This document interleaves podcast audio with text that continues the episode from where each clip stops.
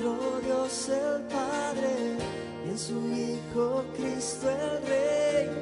Creo en el Espíritu Santo, Dios tres en uno es.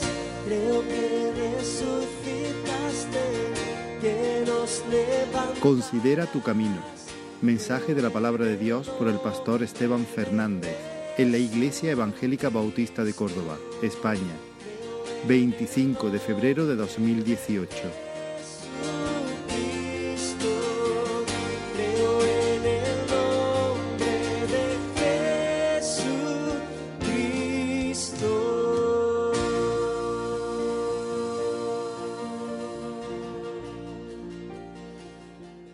Como antes ha dicho mi amigo Antonio, dice que raro si tú apenas das voces ni hablas en alto. Qué raro que estés con la voz ronca. Eh, saludos de Ruth. Os manda Ruth es la mujer más hermosa del mundo, la más amable, la más gentil, la más bella.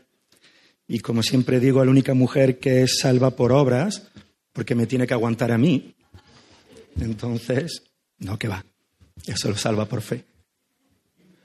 Pero de luego el Señor es fiel. Y cuando yo vengo aquí a casa, porque esta es mi casa, si lo considero, y veo a mis hermanos, y tanto aquellos con los que me, me crié y la adolescencia, Abraham, eh, Ismael, eh, Antonio, y digo, Dios es fiel. Dios es fiel porque continúan aquí adorando al Señor. Y cuando veo a Pedro, a Manolo, a mi madre, a Marina, veo a Pepe.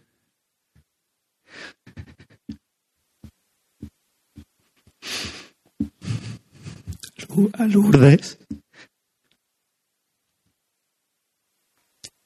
Pues Dios es fiel. A Mónica, a Pepe García con lo que ha aguantado cuando éramos jóvenes. Y ahora digo que Dios es fiel. Y nosotros hemos cantado de toda lengua y nación. Creo que aquí hay más gente, creo que aquí hay personas de toda lengua y segura de toda nación. Y además hemos cantado de toda lengua y nación, de generación en generación te alaban. Y aquí en, Córdoba, aquí en esta congregación se cumple eso, porque tenemos a Manolo, tenemos a Abraham y tenemos a mi ojito derecho, Ezequiel, adorando y alabando al Señor de generación en generación. Hombre, Dios es fiel. Es que Dios es muy fiel. Y damos gracias al Señor por ello. Así que vamos a abrir la palabra del Señor. Yo en la iglesia que sirvo, tanto en Puerto como en Segorbe, nunca le digo el libro. Siempre le digo algo para que vayan al libro. Así que vamos a abrir la palabra del Señor por el capítulo más largo de la Biblia. Y hasta aquí puedo leer.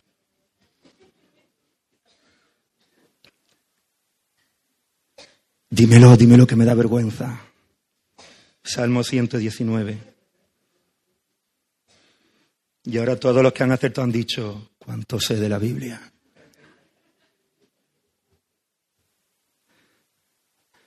Salmo 119, versículo del 57 al 64.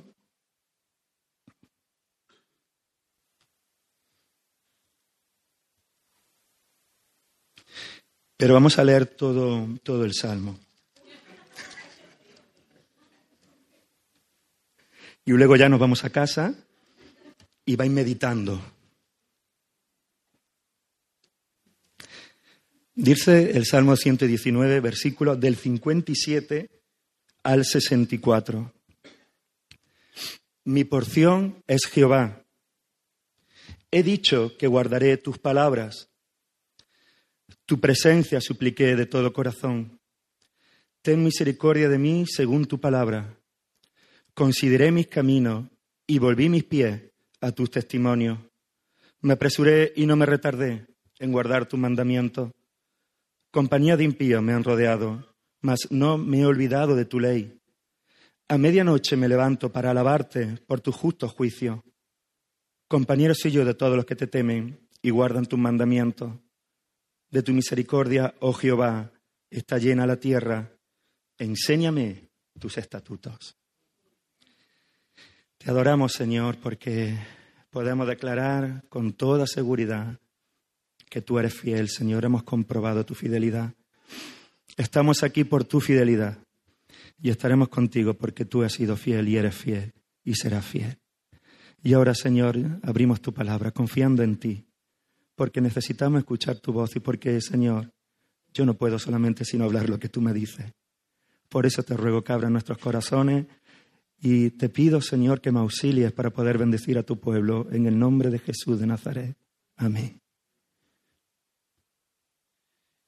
Cuando yo, algunos de vosotros, sabéis que yo pasé un, caí enfermo y caí enfermo de manera bastante seria y, estuve un, tiempo enfermo y por la fidelidad y la misericordia del Señor, Él me restauró y durante, durante ese tiempo, mientras yo estuve enfermo, una de las cosas que me, que me ayudaron a recuperarme, aparte de muchas otras, fue el hacer ejercicio.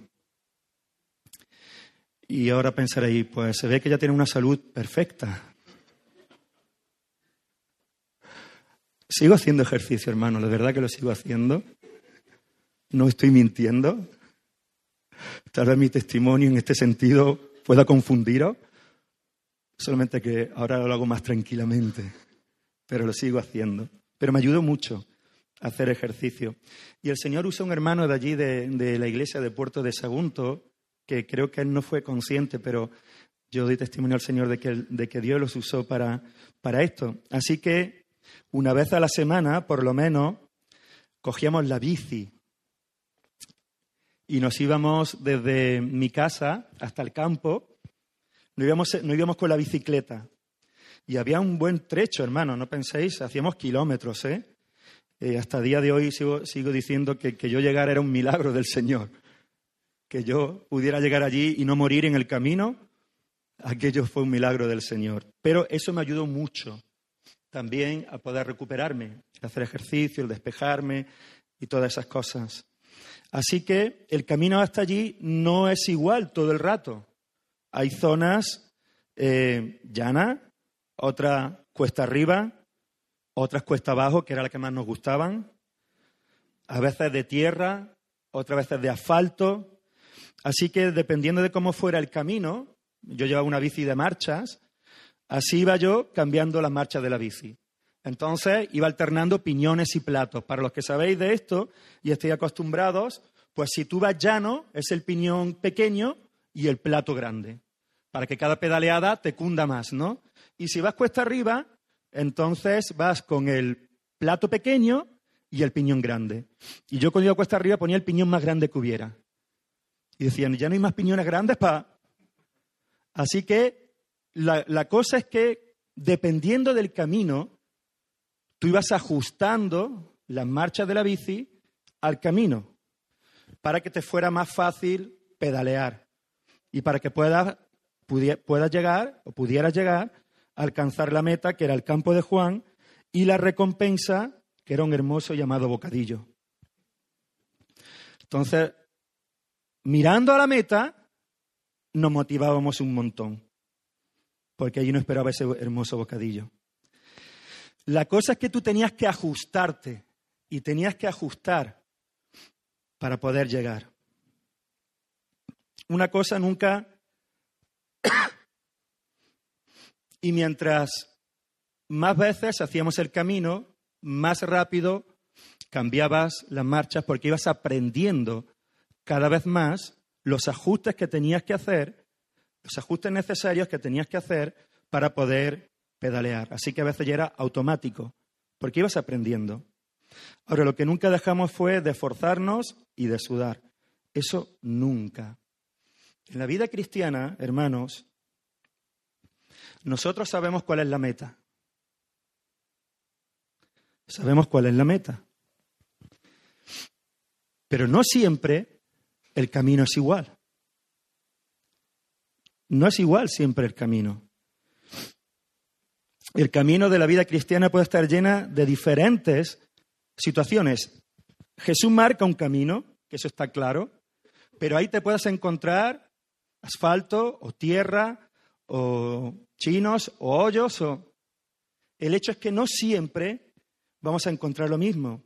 Y no siempre pedaleamos con la misma energía, no siempre vamos en este camino de la misma manera. Una vez estamos más fuertes y avanzamos con más rapidez. Otras veces más débiles y alguien tiene que cogernos y acompañarnos. Otras veces más lentamente. Algunas veces el camino está lleno de baches y otras incluso caemos. Y alguna vez debemos de parar, de estar quietos. Pero nunca, jamás, debemos dar marcha atrás. Nunca jamás los hijos de Dios dan marcha atrás. Pero incluso cuando a veces debemos de parar y estamos quietos, Dios sigue trabajando con nosotros. Dios sigue mostrándonos cosas. En el tiempo en que yo estuve enfermo, Dios me enseñó un montón de cosas y cambió muchas cosas en mi vida y, me, y siguió trabajando y siguió haciendo cosas en mí. Gracias, Damaris. Así que, pero no siempre la vida, ese camino es el mismo. Y si no, hermanos, preguntar a Manolo, preguntar a Mari Carmen, a Loli, a Consuelo, a Joaquín, preguntar a Marina, a Nicolás, preguntar a las personas, a Laura, a las personas que llevan tiempo y años en el Señor, cuya experiencia en el camino del Señor, a Pedro, a Conchita, todas estas personas que el Señor ha puesto alrededor nuestro y que llevan ya un camino en el Señor, podrán decir que no siempre ha sido igual, ¿cierto? No siempre ha sido igual. Ha habido momentos donde has dicho, Señor, ¿qué pasa? ¿Qué ocurre aquí? Otros donde todo era maravilla, todo era genial. Otros has dicho, mira, Señor, que lo dejo. Hasta aquí hemos llegado, que no merece la pena. Por eso el Señor es fiel. Porque cuando tú dices no merece la pena, Él te coge por el pecho y dice, ven, ven. Y te enseña y te abraza o te exhorta o te da una colleja o lo que sea necesario para que tú sigas por el camino que Él te ha marcado. Pero no siempre es igual. Pero Dios siempre sigue trabajando en nosotros. Así que, hermanos, nosotros tenemos que hacer los ajustes necesarios para seguir hacia la meta, a veces, porque no siempre el camino es igual. El creyente que ha sido escogido por el Señor bueno, el creyente que escoge a Dios como porción, porque David dice aquí, el Señor es mi porción. La persona que clama esto, la persona que declara esto, continuamente se va haciendo ajustes en el rumbo de su vida. Continuamente. Yo llevo eh, compartiendo este, estos versículos hace un mes y voy por la mitad de ellos. Y lo que yo quisiera compartir en, los versículos que yo quisiera compartir con vosotros en esta mañana es cuando David dice, consideré mis caminos y volví mis pies a tus testimonios. Porque para que tú puedas ajustar y hacer ajustes, tú tienes que considerar tus caminos. David no quería ser un rey más. David vivió en una generación y en un tiempo rodeado de muchos otros reyes. Y estos reyes tenían características de su época y de su tiempo y de su cultura en la cual le había tocado vivir. Pero David no quería ser un rey más porque él no había llegado al trono como un rey más, ni él servía a un dios más entre los dioses que había, sino que él, como dice la escritura, Dios se había eh, preparado, bueno, no es la palabra preparado, pero Dios había escogido a David para que fuese rey. Así le dice Dios a Samuel, de que Dios mismo, ¿de acuerdo?, había escogido a David para que fuese rey. Dios le dice a David, yo te, yo te escogí cuando tú estabas detrás, y estoy parafraseando, detrás del redil. Y estando tú ahí detrás de las ovejas, yo te escogí para que fuese rey. Así que David no puede ser un rey más entre los demás reyes que había, ni puede gobernar, ni puede reinar como un rey más. Ni tampoco puede vivir según las costumbres y las normas de los reyes de su tiempo. David no quería ser arrastrado por la inercia, perdón, por la inercia de los demás reinados que existían. ¿Y no te has visto a veces, hermano, arrastrado por la inercia de este mundo? Por la corriente de este mundo que es enorme y fuerte. Porque lo fácil que es, hermano, lo fácil es dejarse llevar. nadado, yo he nadado contra corriente. Literalmente, no estoy esta vez, sino contra corriente nadado. Y hermano, y cuando terminas, ¿sabes cómo se te quedan los brazos? Y todo. Nadar contra corriente es duro. Desgasta, cansa, es difícil. Lo más fácil es ponerse a favor de la corriente y te dejas llevar. Pero Dios no había escogido a David para dejarse llevar por la corriente ni de su generación, ni de su tiempo, ni de los reyes que había a su alrededor. Y Dios no ha escogido a un pueblo, no ha apartado a un pueblo, no ha santificado a un pueblo, no ha justificado a un pueblo para que vaya y se deje llevar por la corriente de este mundo. No para que se deje llevar por la inercia de este mundo, ni en el trabajo, ni en el matrimonio, ni en los institutos, ni en las universidades, ni en los coloquios que tenemos, ni en el pensamiento, ni en nada. Dios no ha salvado a un pueblo para que sea igual que el resto del mundo. Igual que Dios no escogió a David para que fuese un rey con los demás reyes. Por eso David dice, consideré mis caminos. Porque un hijo de Dios no se puede permitir dejarse llevar. Porque dejarse llevar, hermano, es muy fácil. Es muy fácil estar en un grupo que todos opinen sobre una cosa y tú opinas muy diferente.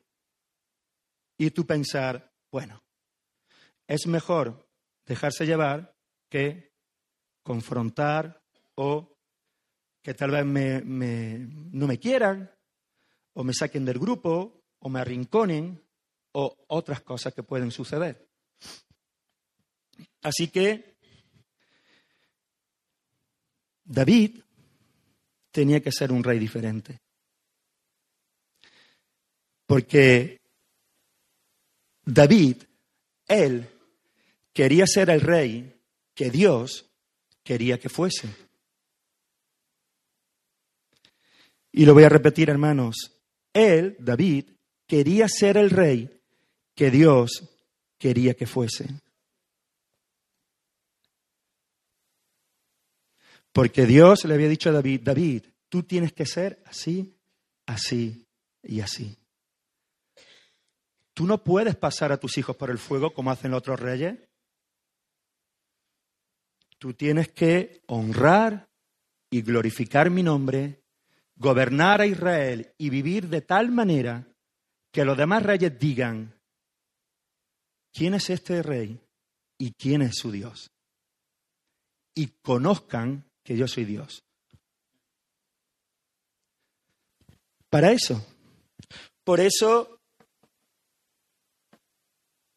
Dios se buscó un rey conforme a su corazón, para que fuese un rey totalmente diferente a los demás reyes. Así que David tenía que parar y ver si como rey escogido por Dios vivía para aquel que lo escogió. O si vivía para sí mismo, o si vivía para el pueblo, o si vivía para mantener buenas relaciones con los demás reyes, o si vivía para enriquecerse, o si vivía para enseñorearse, o más bien si David vivía para vivir como aquel que lo escogió. Y para eso David tiene que pararse y considerar sus caminos. Cuando hablamos de considerar nuestros caminos y cuando leemos este texto del Salmo 119, consideré mis caminos y volví mis pies a tus testimonios, por regla general, de manera casi automática, cuando pensamos y escuchamos, hermano, tienes que considerar tus caminos. Tienes que parar, reflexionar, pensar y ver tus caminos. Automáticamente, por inercia, casi siempre, la mayoría de las veces, pensamos en si he pecado. Si mi vida está bien delante de Dios si hay pecado en mí. Si estoy siendo un buen cristiano. Si leo lo suficiente la palabra. Si oro lo suficiente. Si voy a la iglesia. Si ofrendo. Lo encerramos casi todo ahí. Y por lo menos a mí me pasaba, de manera general, considera tus caminos, primero que pienso es, haber metido la pata o... Ahora, hermano, hermana, este considerar es mucho más que eso. Y no necesariamente tiene que estar ligado al pecado. David va mucho más allá que solamente esto. Realmente considerar nuestros caminos tiene que ser una práctica normal en nuestras vidas. Es algo que tiene que ser regular en nosotros. Porque no podemos hacer las cosas de manera mecánica, ni por inercia, ni porque es lo que tenemos que hacer, ni porque es lo normal. El, vuelvo a repetir, el Hijo de Dios, el que nació de nuevo, tiene, de nuevo, tiene que hacer ajustes y en su vida tiene que ser normal pararse y considerar sus caminos. Porque, hermano, se va pegando el polvo del camino. Tengo que parar y tengo que considerar. Así que, hermanos, Considerar nuestros caminos tiene que ser una práctica normal, ya que debemos considerar si estamos viviendo para aquello para lo cual Dios nos creó. Y hermanos, Dios nos creó para lo siguiente. Aquí va. Buscar Efesios 1. Efesios 1, del 3 al 6.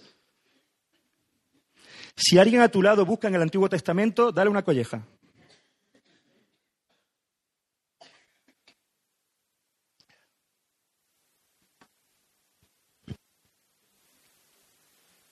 Efesios 1 del 3 al 6. ¿Lo tenemos? ¿Puede alguien leerlo en voz alta y comprensible? Por favor.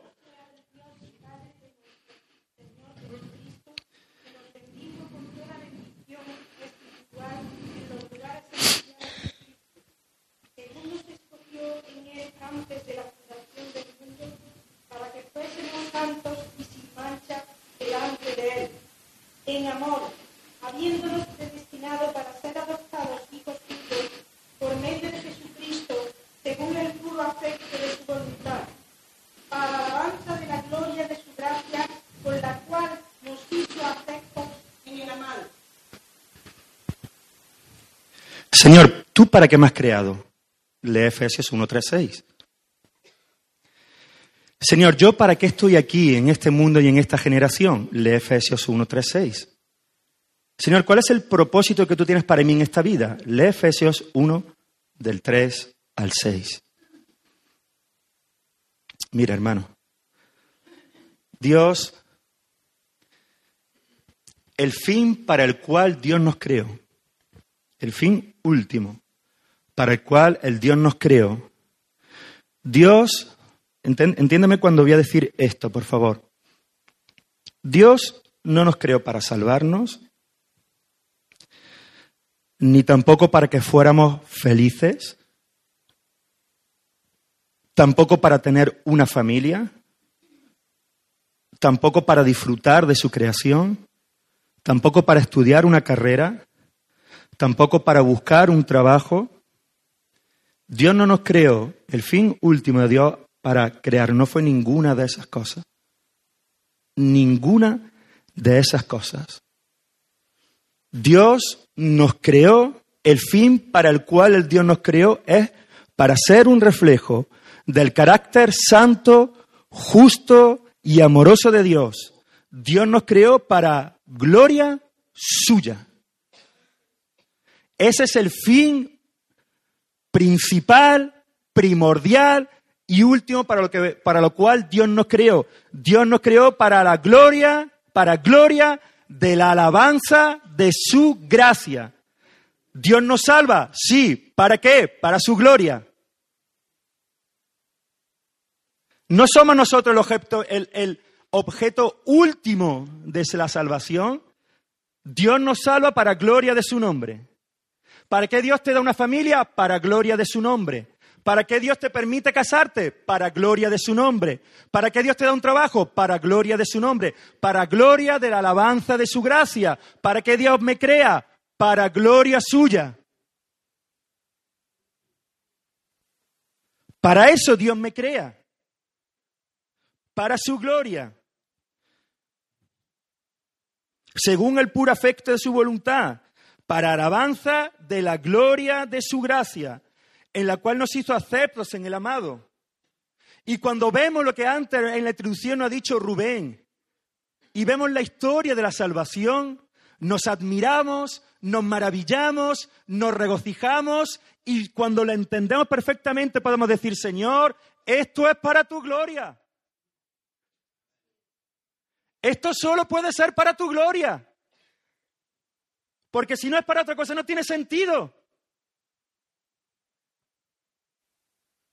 Y nuestra alabanza tiene que estar enfocada a la gloria de Dios, no a mí.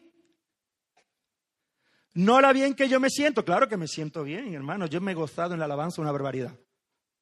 Como siempre digo, el que está a mi lado no lo sé porque me oye cantar, pero yo sí. Así que Dios me regala y tiene gracia y misericordia con el que está a mi lado. Pero Claro. Pero no alabamos para sentirnos bien. Alabamos para la gloria de su nombre y como fruto nos sentimos genial. Pero alabamos para gloria suya. Todo es para su gloria, hermanos. Para eso nos creó Dios. Y claro que el Señor, a quien quiere, porque Él es el Señor, y el soberano, a quien quiere le da hijos y a quien no quiere no le da. Ya está, hermano. Es difícil de aceptar, Dios trata contigo, Dios te enseña, pero es así. A quien quiere le da el don de casarse y a quien no, no. Pero todo lo que haga Dios, hermanos, todo lo que hacen nosotros tiene un propósito, tiene un sentido y termina, tiene que ser todo para su gloria.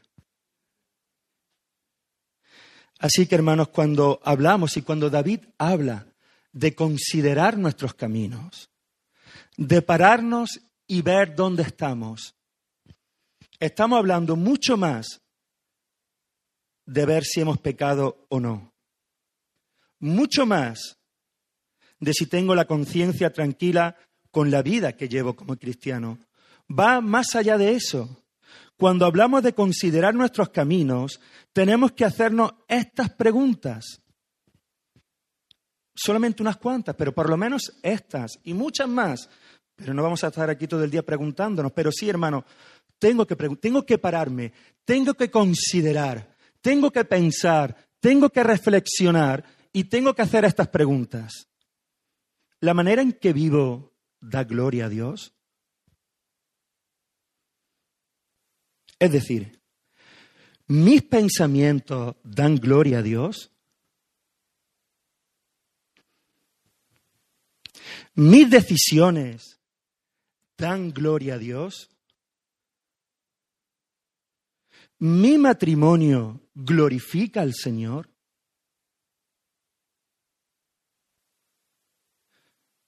¿Es la esposa con respecto a su esposo glorifica al Señor? ¿El esposo con respecto a su esposa glorifica al Señor? Ambos delante del Señor como matrimonio, como algo especial que Dios creó y que es entre un hombre nacido hombre y una mujer nacida mujer. ¿Eso es matrimonio y todo lo demás es perversión? Glorifica a Dios?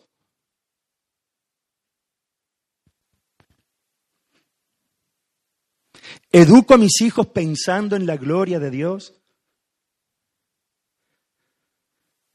Cuando ellos me ven en casa, no aquí, en casa, ellos pueden dar testimonio de que mis padres son unos padres que viven para la gloria de Dios. Yo lo estoy educando de tal manera, porque luego, hermanos, ellos tendrán que rendir cuenta delante del Señor. Pero ¿y yo estoy educándolos, criándolos, guiándolos, enseñándolos para la gloria de Dios? Porque ahí fuera te quieren educar a los hijos. Y quieren decirle a tus hijos lo que tienen que pensar y quieren decirle a tus hijos, ya lo están haciendo, qué deben de creer con respecto a esto, a esto y a esto. ¿Y qué estás haciendo tú? ¿Estamos educando a nuestros hijos para la gloria de Dios?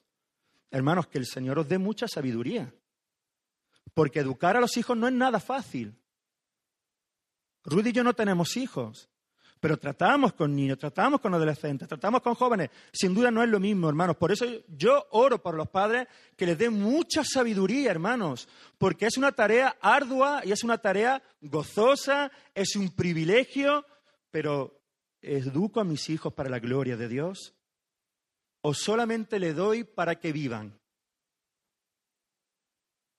Son dos cosas muy diferentes. ¿Solamente los traigo a la iglesia o le estoy enseñando las maravillas de Cristo?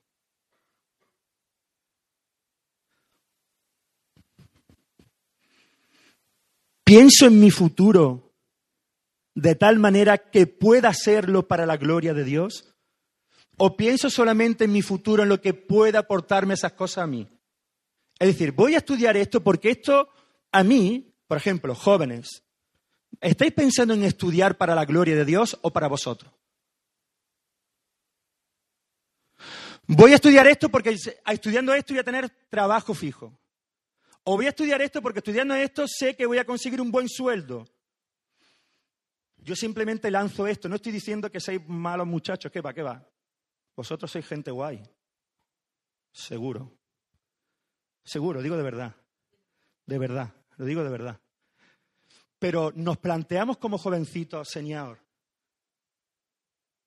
¿querrás que yo sea pastor? ¿Querrás que yo sea misionero? ¿Querrás que yo, que yo dé mi vida en servicio a los demás?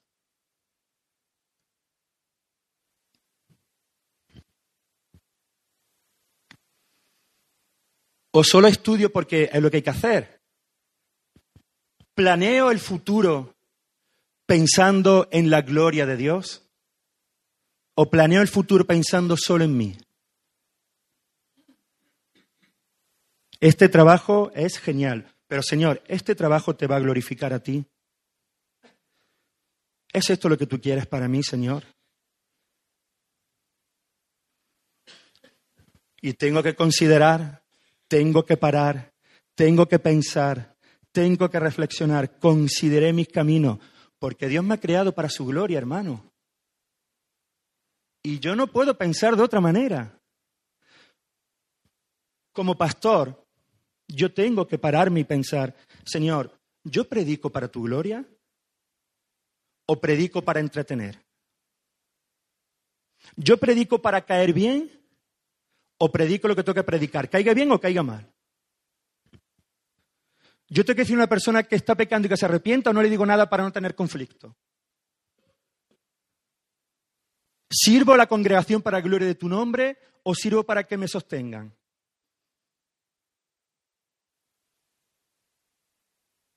¿Visito porque es lo que toca o para gloria tuya, Señor? Yo como siervo del Señor y vosotros también como siervo del Señor, yo como el ministerio que el Señor me ha dado, tengo que pararme y pensar, Señor, ¿esto es para gloria tuya? Tengo que considerar si esto que voy a compartir, Señor, a ti te glorifica.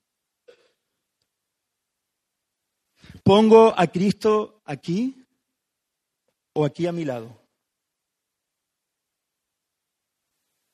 ¿Soy fiel a tu palabra o la tuerzo para decir lo que yo quiera?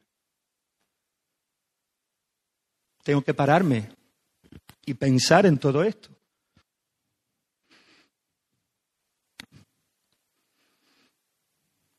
¿Uso bien los bienes materiales que tengo para la gloria de Dios? ¿Me relaciono con los demás de tal forma que Dios es glorificado? ¿Afronto las adversidades dando gloria a Dios? Y yo no quiero aquí pormenorizar las adversidades, hermanos, ni, ni tomarlas en serio, porque una persona que está enferma de cáncer es una cosa muy seria. Pero lo estoy viviendo para tu gloria, Señor.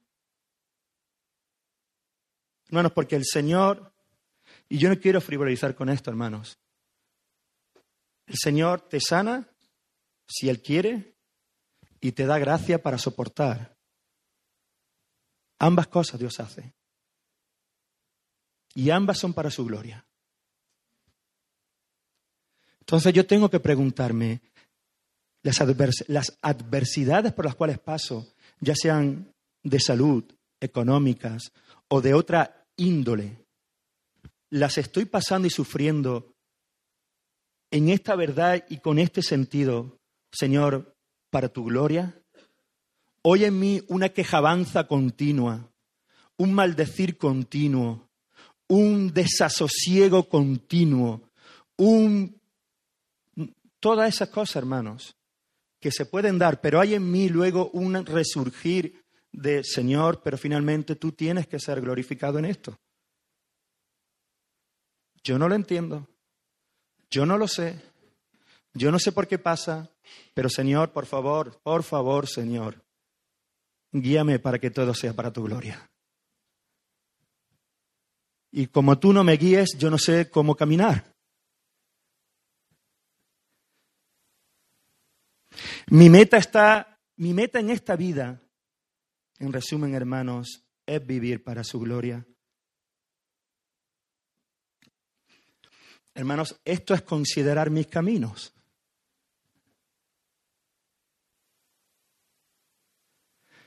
Esto es considerar mis caminos. Y David dice, consideré mis caminos.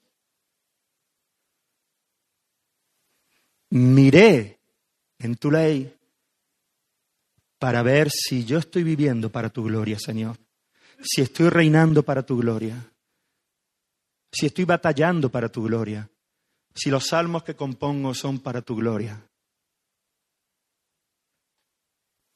Trabajo para la gloria de Dios en aquel trabajo, médico, enfermero, albañil, limpiador, abogado, lo que sea. Pero Señor, es para tu gloria.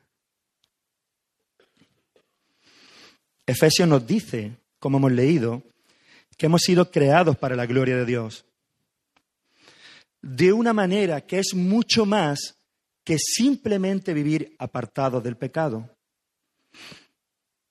Hay dos palabras en Efesios 1, 4, en el versículo 4, que Pablo usa para describir cómo debemos de vivir para vivir para la gloria de Dios. Efesios dice,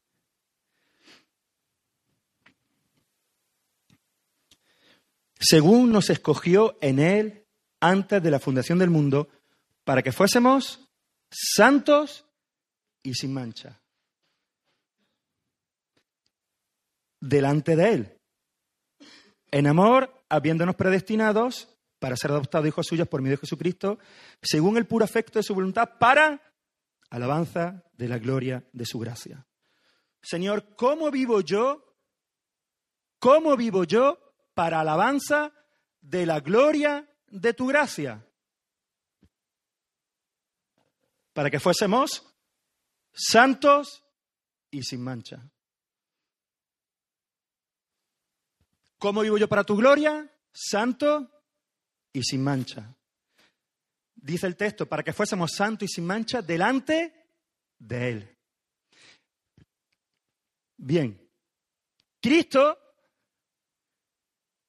cuando muere por nosotros, nos limpia y nos santifica.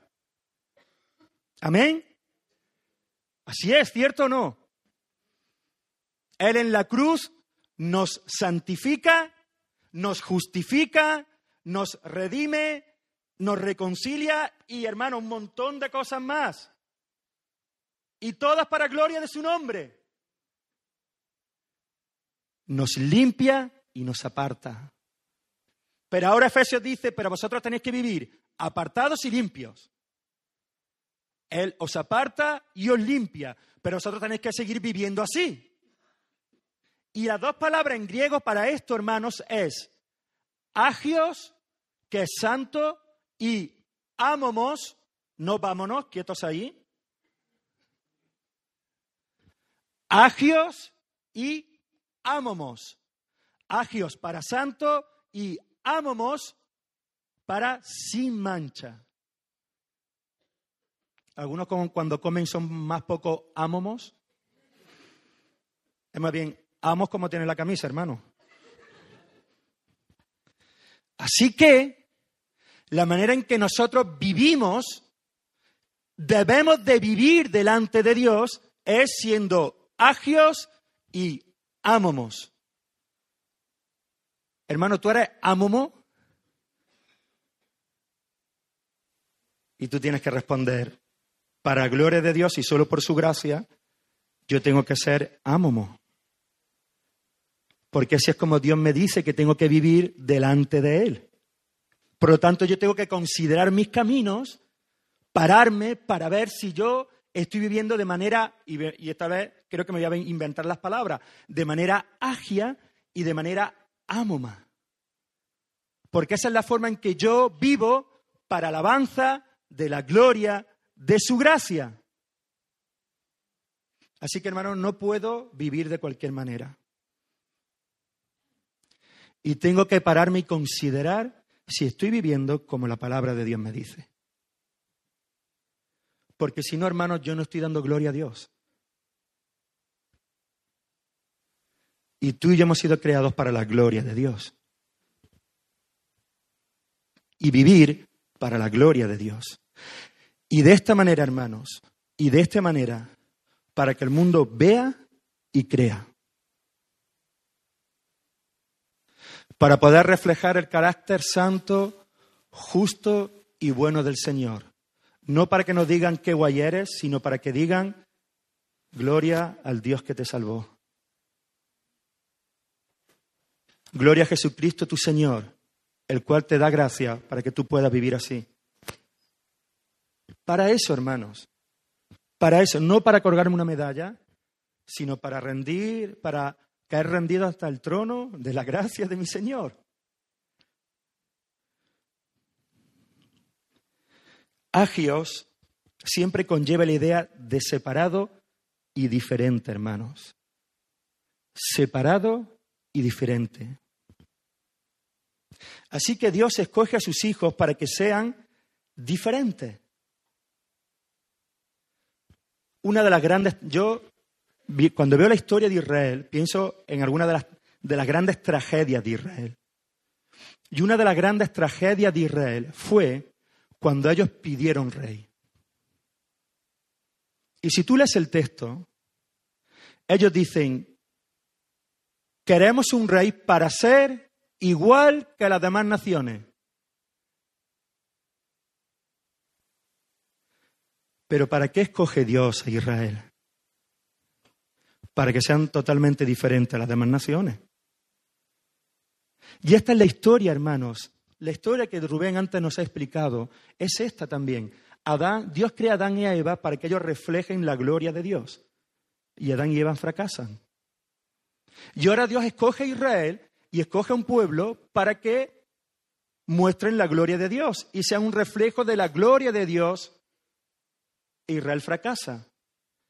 Y como dice Gálatas, en el tiempo señalado, Dios envía a su Hijo, quien es la imagen perfecta de la gloria perfecta de Dios. Y Cristo no fracasa. Y por fin alguien cumple el propósito, que es vivir de manera perfecta para gloria de su Padre. Y ahora Cristo, por su misericordia, por su gracia, limpia un pueblo, salva un pueblo, justifica un pueblo, santifica un pueblo para que vivan diferentes, para la gloria de Dios. Esa es la historia, hermanos. Hermanos, si tú tienes envidia del mundo, tú tienes un corazón engañoso. Si tú quieres vivir como el mundo, tú tienes un corazón que te está engañando. Porque Dios te escogió para ser diferente, para vivir de manera diferente, agio, santo, apartado. No somos mejores, hermanos. Hermanos, yo esto no lo digo para quedar bien, lo digo con todo el dolor de mi corazón, sí, y con toda, y con toda certeza, porque esto me lleva a mí a glorificar más al Señor. Si aquí hubiera una pantalla de cine y el Señor tuviera que sacar, y aquí hubiese reflejado, mira, aquí hay una pantalla. Si a un león te come, Esteban. Aquí tenemos, si aquí se, se reflejara, si aquí se enfocara aquellas cosas por las cuales Cristo murió por mí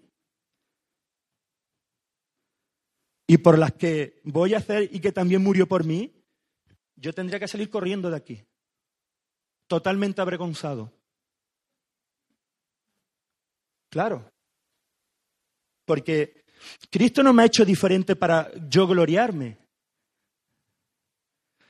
ni para creerme mejor que nadie, ni para sentirme superior, ni mirar por encima del hombro a aquellos que aún el Señor no ha llamado a salvación. El Señor me ha salvado para reflejar esa gracia en mi vida y que, ellos que no, y que los que no le conocen vengan a Él. No para colgarme medalla ni jactarme de nada. Porque hermanos, si yo puedo estar de pie delante de vosotros y delante del Señor, es porque Cristo pagó por mí. Porque yo era totalmente inútil para poder pagar. El justo murió por los injustos. ¿Para qué? ¿Para vivir como los demás? ¿Para no ser diferente?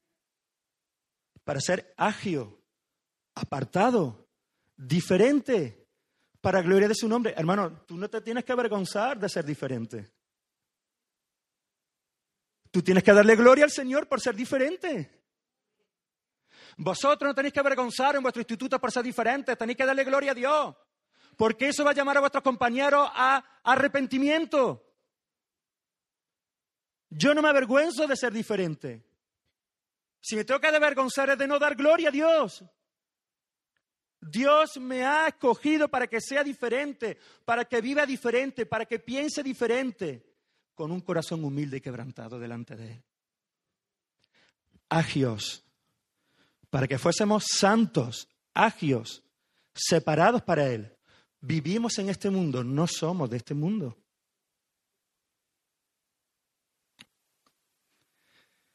Hermano, los cristianos incluso mueren de manera diferente.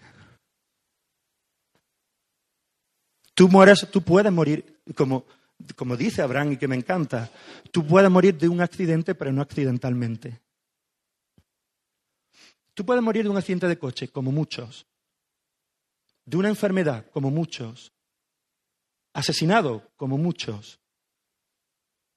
Pero nosotros morimos en victoria. Yo muero venciendo. Se olvida la muerte en victoria. Yo muero esperanzado, pero si la muerte es lo último, ¿qué esperanza hay? Es que yo muero con toda, no es que muero, yo es que muero con todo un futuro por delante.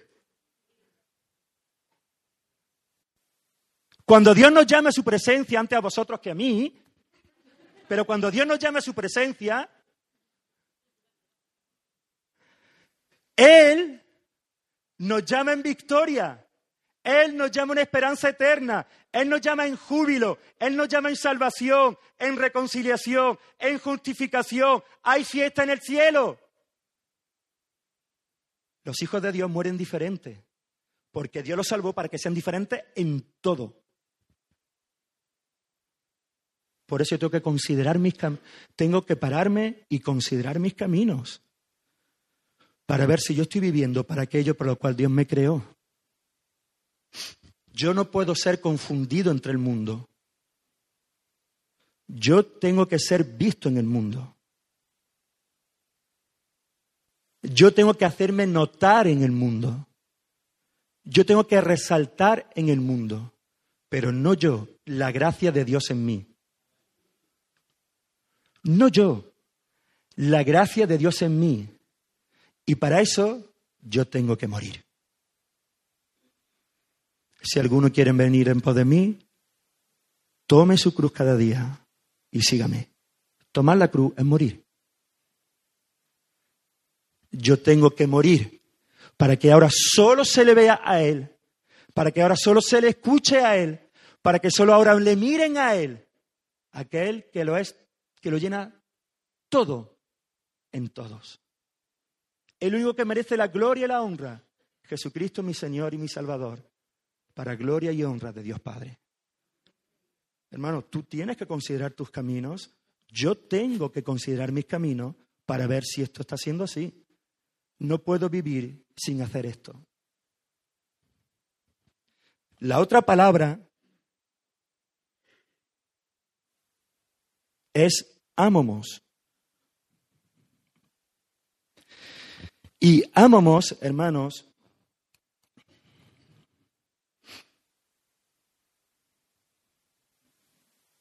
Mira, hermano, Dios nos llamó,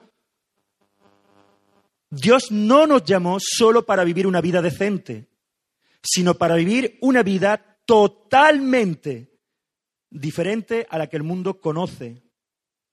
Y de esa forma dar a conocer a Dios al mundo.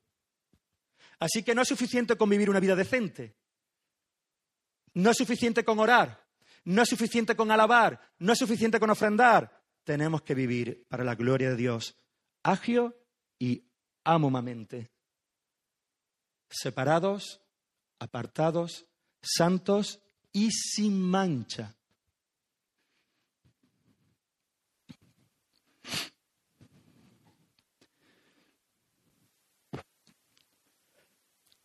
A, Jesús lo llamaban rabí, ¿cierto? Rabí era el título que le daban muchos al Señor. Y esa es una palabra hebrea. Rabí es una palabra hebrea que quiere decir literalmente mi grande. Y era el título de respeto que daban los estudiantes y los buscadores del conocimiento a su maestro y a los sabios. Ahora, Rabí, Jesús, como Rabí, era igual que los demás de su generación. ¿Era Jesús como los demás rabíes de su generación? ¿Era igual que los demás maestros de su generación? No. Este rabí abrazaba a los leprosos. Este rabí se sentaba con los publicanos. Este rabí se paraba en un funeral y el muerto salía danzando. Este rabí decía a un ciego que viese y veía. Este rabí cogía poca comida y daba de comer a cinco mil cuando escuchaban a este rabí, decían, solo Él tiene palabras de vida eterna. Solo Él. Este rabí ni vivió, ni pensó, ni se comportó como los demás de su generación.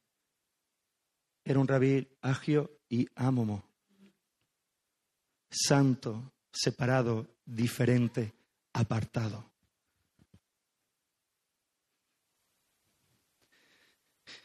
Él no buscaba el reconocimiento. Él había venido para glorificar a su Padre y para hacer las obras que su Padre le había dicho que hiciera. Él tenía en mente una cosa, cumplir aquello por lo cual el Padre le había dicho, ve hijo mío, y glorifica mi nombre. Ámomo significa sin defecto.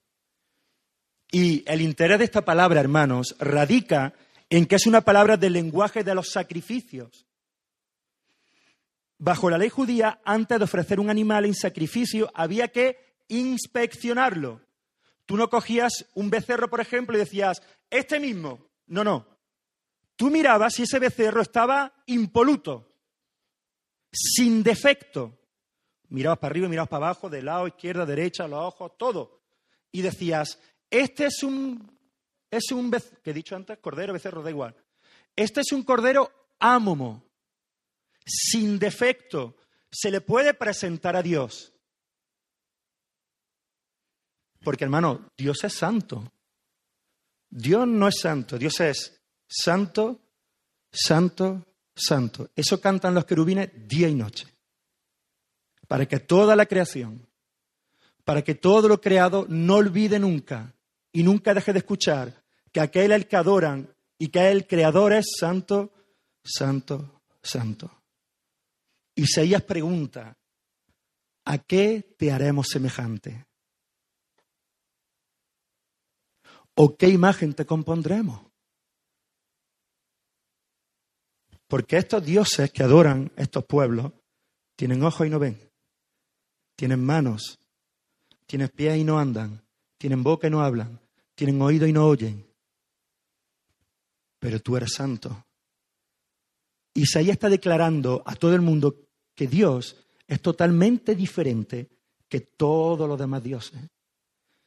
Que como Jehová Dios no existe otro igual. Y que Él está apartado de todo pecado, de toda inmundicia y de toda iniquidad. Que Él no puede habitar con el pecado, que Él juzga y condena el pecado. Él es agio y ámomo. Él es un Dios totalmente diferente y totalmente santo y totalmente apartado de todo lo demás. Y ahora, este Dios santo, justo y misericordioso, dice, por cuanto yo soy santo, vosotros tenéis que ser santos. Y se lo dice Israel. Y ahora Cristo viene y vive de manera totalmente santa y apartada y crea un pueblo para vivir así. Y Pablo, lleno del Espíritu Santo, nos escribe que tenemos que vivir así, porque así es Dios y la única manera de vivir para su gloria. Así que sin defecto, ámomo, con esta idea de, de inspeccionar para ofrecerlo a Dios, lo que Pablo está diciendo, hermanos, es que nosotros tenemos que ser esa ofrenda sin defecto que presentamos delante de Dios para que sea aceptada. Nuestra vida tiene que ser ámoma, nuestra vida tiene que ser una vida en la cual podamos ofrecerla delante del Señor y que el Señor la acepta. Porque es una ofrenda sin defecto. Es una ofrenda ámoma. Decir que un cristiano tiene que ser ámomo es descartar conformarse con algo menos que lo mejor.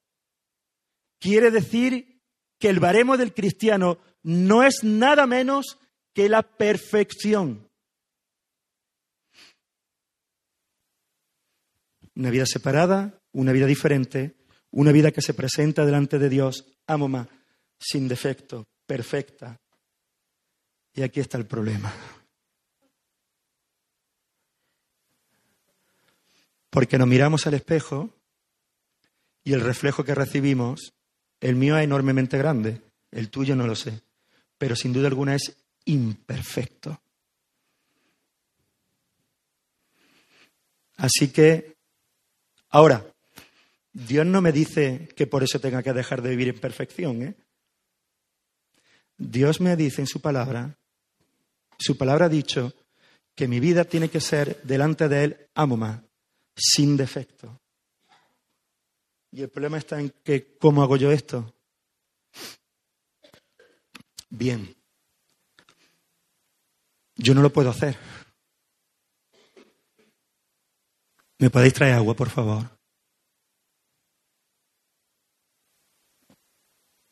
Como 10 litros. Yo solo puedo confiar en Cristo para vivir una vida amoma.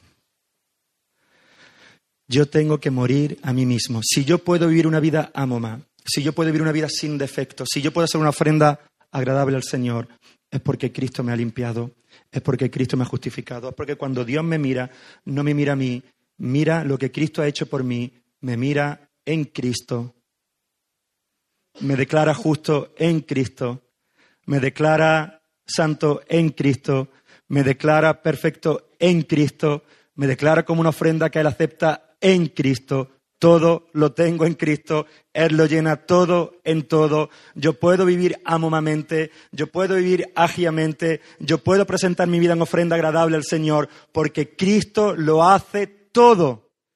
Porque yo estoy en Él y Él está en mí, y al estar en Él, el Padre está en nosotros, y todo porque Él dejó y envió al Consolador. Yo vendré otra vez a vosotros. Porque Él derramó su Espíritu Santo en nosotros. Nosotros estamos en Cristo, Cristo está en nosotros, Cristo nos presenta delante del Padre, Cristo intercede por nosotros, podamos vivir ágilmente y amomamente porque Cristo hace esto en nosotros, hermanos. Si no, es imposible. Gracias, Damari. Luego me cobras. Dependo totalmente de Cristo. Dependo totalmente y absolutamente de Cristo. No me puedo apartar ni una milésima de, mi, de milímetro, de milímetro de Él, para vivir la vida que Dios le agrada. Es en Cristo donde yo puedo vivir de esta manera. Porque hermano, yo mañana me voy a equivocar y voy a caer y voy a defraudar y soy débil y mis pensamientos me juegan malas pasadas y mi corazón es engañoso. Y como no esté todo sujeto a Cristo, como Cristo no lo gobierne todo, como no sea Él que me coja de la mano, como no sea Él que me guíe, como no sea Él que hable por mí, como no sea Él que me presente delante del Padre, entonces yo no puedo vivir la vida que Dios quiere que viva. Toda mi confianza, toda mi fe está depositada únicamente en aquel que vive la vida perfecta, que la vivió, que murió, que resucitó y que está sentado a la diestra de Dios Padre. Solamente en Él. Y por eso todo es para alabanza de la gloria de su gracia. Yo tengo que considerar mis caminos. No puedo vivir de cualquier manera. No puedo conformarme con menos que no sea lo perfecto. Tengo que caminar ahí. Y solo puedo hacerlo en Cristo, solo puedo hacerlo lleno y guiado por el Espíritu Santo. Si lo intentas hacer por tu fuerza, vas a fracasar. ¿Por qué estoy tan seguro? Porque yo ya he fracasado. Yo ya he querido hacerlo con mi fuerza y he fracasado. Me he hundido y solamente en Cristo puedo vivir una vida que glorifique y honre al Señor. Solo en Él. Solo en Él. Y esto es solo la mitad del versículo. Y ahora aquí sí que tengo un problema. No tengo reloj. ¿Cuánto tiempo llevo, hermano? Por favor, es que no tengo reloj ninguno. ¿Eh? ¿Una hora, cuatro minutos?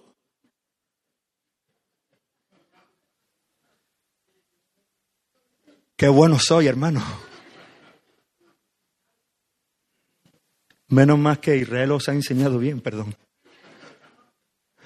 Madre mía, estoy sudando tú ahora mismo que me lo has dicho.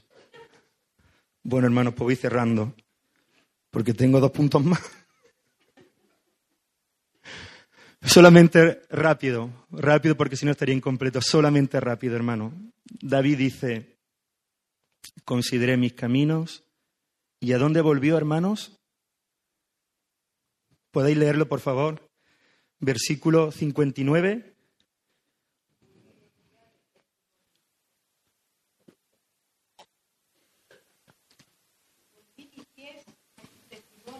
Consideré mis caminos. ¿Y a dónde me volví? A tu palabra. Me paré para ver si era el rey que Dios quería que fuese. Me paré para ver si yo vivía para la gloria de Dios. Me paré para ver si vivía para aquello que fui creado, para aquello que fui escogido. Y entonces volví mis pies a tu testimonio. Considero, y luego voy al lugar donde me enseña cómo debo de vivir. Y volví mis pies a tu ley, porque lumbrera es a mis pies porque lumbrera es a mis pies tu palabra. Porque es más preciosa que el oro y el oro puro. Así que hermano, es en la palabra de Dios, es en la ley de Dios, es en el lugar donde Dios se ha dado a conocer y se ha revelado, donde yo encuentro, hallo y aprendo cómo vivir agia y amo mamamente. Porque ahí conozco quién es Dios. Ahí conozco cómo es Dios. Ahí conozco lo que Dios ha hecho por mí. Ahí conozco de las maravillas, de la excelencia, de la hermosura, de la magnificencia de Cristo. Ahí aprendo cómo tiene que ser mi matrimonio. Ahí aprendo cómo tengo que educar a mis hijos. Ahí aprendo qué es lo que le agrada a Dios y lo que hace encender a ir a Dios. Ahí aprendo lo que Cristo ha hecho por mí. Ahí aprendo cómo relacionarme con Dios, cómo relacionarme contigo, que eres mi hermano, y cómo relacionarme con el mundo. Ahí aprendo todo lo que Dios quiere que yo todo lo que Dios quiere que aprenda y todo lo que necesito aprender.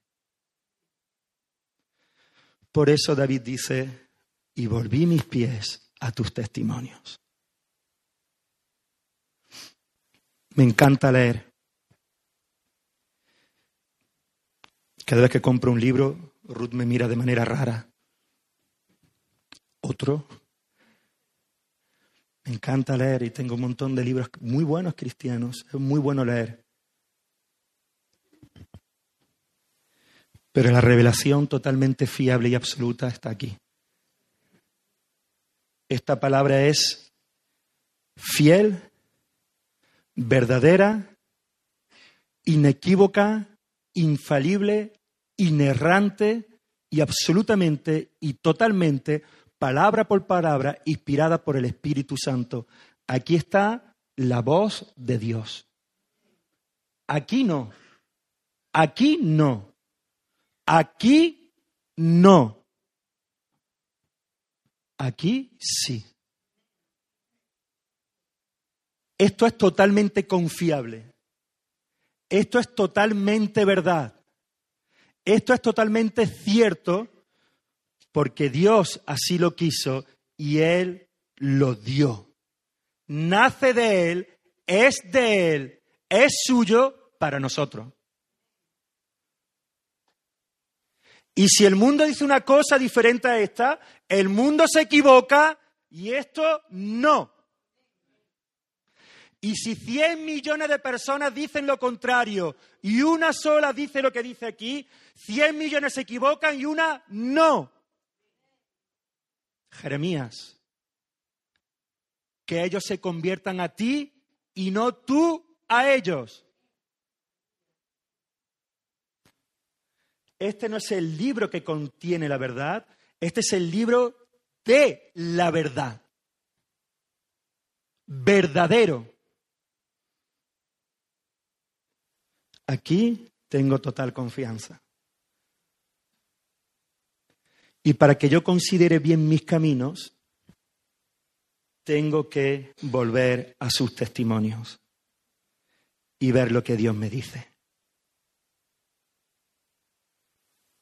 Pero todo, todo, todo tiene que ser en Cristo. Todo en Él. Así que, hermanos, hay que hacer ajustes. El camino no es siempre el mismo. Hay que hacer ajustes. Tengo que pararme y considerar. Y esto tiene que ser una práctica continua en mi vida. Continua. Porque como la vida no siempre es la misma, como el camino no es siempre el mismo, bueno, no tanto el camino, sino lo que encuentro en el camino, tengo que pararme y considerar si yo estoy viviendo para la alabanza de la gloria de su nombre, si yo estoy viviendo de manera agia y de manera amoma. Y para ello, mis pies tienen que ir a sus testimonios, a su palabra, para que yo pueda vivir para alabanza de la gloria de su gracia. Porque Él es digno, porque Él lo merece, porque toda la gloria tiene que ser para Él. Que el Señor os bendiga, hermano. Gracias. Fija tus ojos en Cristo, tan lleno de gracia y amor. Y lo terrenal